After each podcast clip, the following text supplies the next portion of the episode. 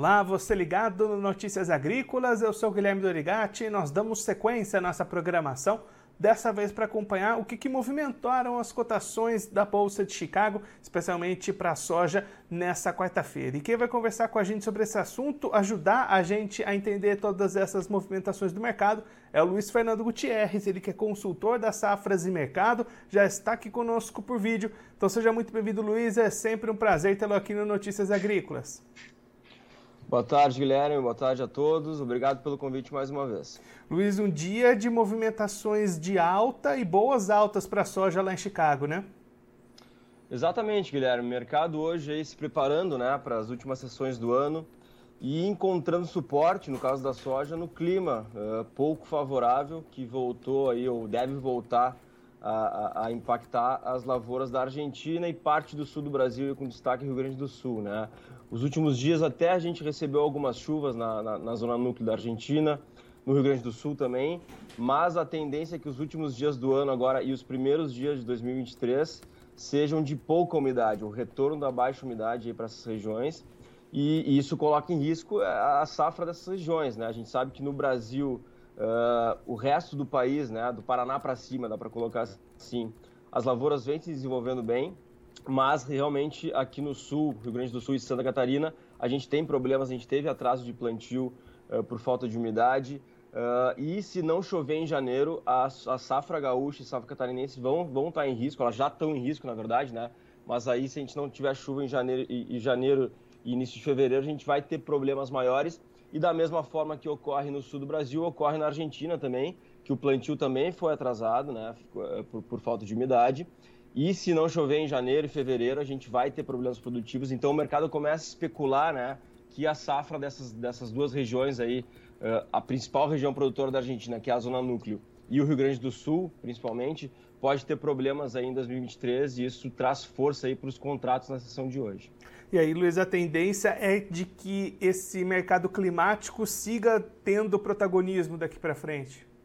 Sem dúvida, as atenções do mercado, elas nesse momento são centralizadas, eh, ficam centralizadas no clima na América do Sul, é, tanto agora para o desenvolvimento da, da, da safra como para a colheita, que deve começar aí no Paraná e no Mato Grosso, ali no finalzinho de janeiro. É, então, as atenções é, são centralizadas aqui sim, exatamente para saber o tamanho da produção sul-americana que vai entrar no mercado a partir aí de janeiro e fevereiro. Então, isso é fundamental para a gente entender os rumos do mercado em Chicago no primeiro semestre. Né? O mercado de Chicago dá, dá muita importância para o tamanho da safra sul-americana, exatamente né? porque concorre com a safra norte-americana aí, no mercado internacional. Outro fator, Guilherme, só para complementar, que a gente também está tá vendo como positivo nesses últimos dias, é essa reabertura, né, entre aspas, da economia chinesa aí, após as, as maiores restrições da, eh, com relação à onda de Covid, né, que teve agora nos, nos últimos meses por lá. Uh, e esse afrouxamento das restrições deve levar a, uma, a uma maior, um maior interesse de compra por parte dos chineses, né, uh, no mercado internacional, não só por soja, como por outras, outras commodities, né. E isso também é um fator que traz força aí, tanto para a soja como para outras commodities, não só agrícolas, como também energéticas e metálicas. Luiz, justamente falando dessas outras commodities, hoje Chicago também teve altas para milho, para trigo, é tudo mais ou menos esse, esses mesmos sentimentos, essas mesmas explicações. Exatamente. No caso do milho também pesa o clima, né? O trigo nesse caso não, porque a gente tá, já encerrou a colheita por aqui no, no, no, no hemisfério sul, né? Do, do trigo de inverno.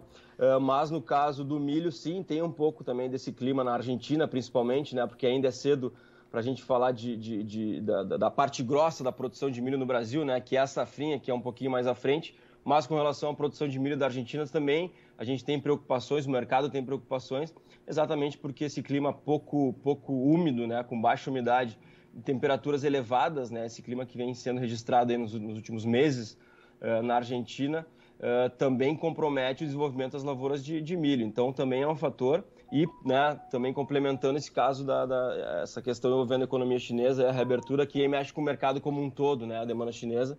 Então, os fatores são bem parecidos também para essas outras culturas. Luiz, diante de todo esse cenário, o produtor brasileiro, claro que não aquele mais ao sul, que você já comentou que deve estar enfrentando problemas, mas aquele das outras áreas do país, que vai colher uma boa safra, é, tudo indica, a partir do ano que vem. É o momento, então, de segurar um pouquinho essas vendas e apostar em boas oportunidades em 2023?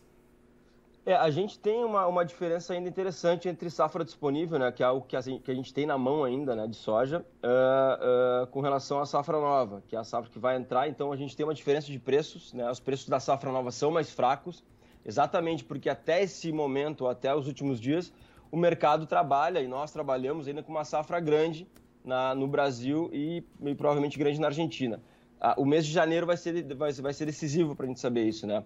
Mas realmente as outras, as outras regiões do país elas vêm, elas vêm se desenvolvendo bem as lavouras uh, e a gente deve ter uma colheita grande. Então a gente tem que ver o tamanho da perda se acontecer de fato, né? No Rio Grande do Sul e na Argentina, uh, para a gente ver até onde Chicago pode ter fôlego. Né? Então uh, hoje a gente está falando de uma diferença de 10 reais entre safra disponível e safra, no... e safra nova.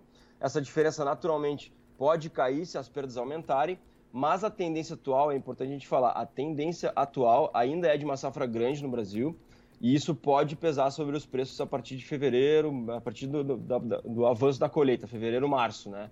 Então é importante o, o produtor ficar de olho, né? Porque uh, pode ser que os preços não, não, não tenham fôlego, né? Mesmo com algumas perdas aqui no Rio Grande do Sul ou na Argentina. Então, o produtor que vendeu pouco, que é a maior parte dos produtores do Brasil, eu acho que poderia avançar um pouquinho mais para não deixar eh, tudo, uh, esse risco tão grande né, com relação a volumes da safra nova.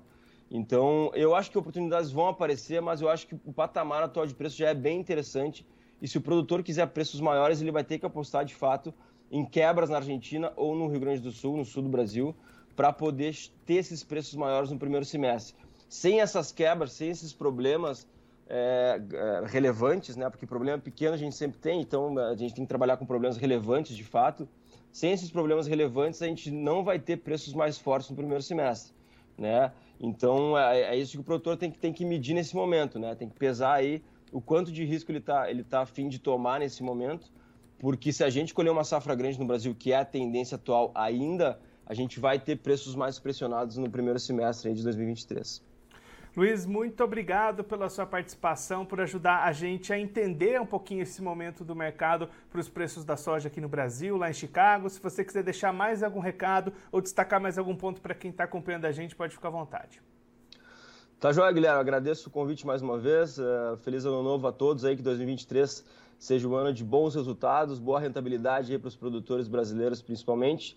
Uh, e que a gente não tenha grandes problemas aqui no Rio Grande do Sul, que apesar desses problemas ajudarem aí na, na, na, nas vendas de outros estados, nos preços brasileiros, a gente sabe que o produtor gaúcho tem sofrido bastante aí com problemas climáticos, né? Na última safra foi assim, e a gente espera que ele se recupere nesse ano uh, e que mesmo assim a gente consiga ter preços né, interessantes no mercado aí, porque tem todo aí uh, o fator safra americana ainda no ano que vem para a gente definir e tudo mais, então a gente pode ter oportunidades. Espero que seja com uma safra cheia no Brasil aí para o produtor poder vender volumes recordes de novo, a gente poder exportar volumes recordes e a gente ter bons resultados de novo na safra brasileira. Luiz, mais uma vez, muito obrigado. A gente deixa aqui o convite para você voltar mais vezes, sempre contribuir conosco e com todos os produtores do Brasil. Um abraço, até a próxima. Um abraço, Guilherme. Obrigado, até a próxima. Esse, o Luiz Fernando Gutierrez, ele que é consultor da Safras e Mercado, conversou com a gente para mostrar o que, que movimentou as cotações da soja na Bolsa de Chicago nesta quarta-feira. Soja que fechou em alta no pregão deste dia, impulsionada pelo clima na América do Sul. Luiz destacando uma situação complicada para clima e para as lavouras na Argentina e no Rio Grande do Sul, aqui no Brasil e isso tem sustentado as cotações da soja em patamares elevados na Bolsa Norte-Americana. A expectativa para o primeiro semestre de 2023 é justamente entender o tamanho que vão ser essas perdas. É, essas áreas esperam chuvas que as chuvas possam aparecer no, em janeiro, fevereiro, para ainda tentar recuperar alguma coisa, mas a expectativa é de que as perdas vão aparecer. Resta saber justamente o tamanho disso e como é que isso vai impactar nos preços. O Luiz ainda destacando que, mesmo com perdas no Rio Grande do Sul, A expectativa ainda é muito positiva para a safra brasileira, então isso pode pressionar preços no primeiro semestre, mesmo diante de perdas. Então vai ser justamente esse tamanho da perda na Argentina e no Rio Grande do Sul que vai balizar essas cotações em 2023. Diante disso, a recomendação do Luiz Fernando Gutierrez é que o produtor aproveite esse momento, avance um pouquinho na comercialização que está bastante lenta até aqui justamente para se precaver um pouquinho, não apostar tanto nessas condições climáticas e aí deixar uma parte menor para vender depois quando essas perdas já estiverem mais consolidadas. Agora, antes da gente encerrar, vamos verificar como é que encerraram as cotações desta quarta-feira lá na Bolsa de Chicago. Você vai acompanhar aí na tela, começando pela soja, grandes elevações, conforme o Luiz Fernando Gutierrez já tinha destacado para a gente. Janeiro 23 valendo 15 dólares e 8 cents o bushel, alta de 26 pontos e meio. Março 23 subindo 27 pontos e meio, valendo 15 dólares e 16 cents o bushel. Maio 23 valendo 15 dólares e 23 cents o bushel, alta de 27,25 pontos. E o julho 23 valendo 15 dólares e 27 cents o bushel, alta de 27,75 pontos. Agora o milho também fechando em alta nessa quarta-feira lá em Chicago, março 23 valendo 6 dólares e 83 centos o bushel, alta de 8,25 pontos. O maio 23 valendo 6 dólares e 82 centos o bushel, alta de 8,75 pontos. Julho 23 subindo 9 pontos e valendo 6 dólares e 75 centos o bushel. E o setembro 23 valendo 6 dólares e 29 centos o bushel, alta de 6,25 pontos. Agora, para encerrar, o trigo também com uma quarta-feira positiva para o trigo lá em Chicago. Maio 23, valendo 7 dólares e 92 centos o bushel, alta de 11,50 pontos. Julho 23, valendo 7 dólares e 96 centos o bushel, alta de 11,75 pontos. E o setembro 23, que subiu 12 pontos para ser cotada a 8 dólares e 2 centos o bushel. Eu vou ficando por aqui, mas você aproveite para se inscrever no canal do Notícias Agrícolas no YouTube. Por lá você pode acompanhar os nossos vídeos, as nossas entrevistas. Também deixe o seu like, mande a sua pergunta ou seu comentário, interaja conosco e com a nossa programação. Você também pode clicar no sininho, assim você ativa as notificações e fica sabendo de todas as novidades do Notícias Agrícolas. Eu vou ficando por aqui, mas a nossa programação volta a qualquer momento.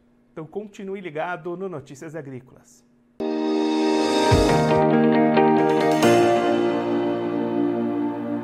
Participe das nossas mídias sociais no Facebook Notícias Agrícolas, no Instagram arroba Notícias Agrícolas e em nosso Twitter arroba Noteagri. E para assistir todos os vídeos, se inscreva no YouTube, na Twitch, no Notícias Agrícolas Oficial.